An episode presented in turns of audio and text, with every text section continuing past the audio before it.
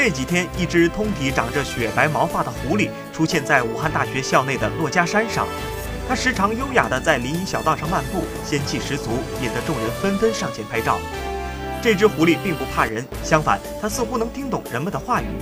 当有人喊道“过来，过来”，发现没有恶意时，小狐狸还能与人互动，应声上前来。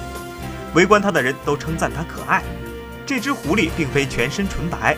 它的大耳朵与毛茸茸的尾巴上还夹杂着灰黑的毛发。武汉动物园专家表示，这只动物确实是一只白狐狸，可能是人工繁殖的。这种类型的白狐狸一般被当作宠物饲养，出现在五大珞珈山上，有可能是从主人家逃出来，或是被人有意放生的。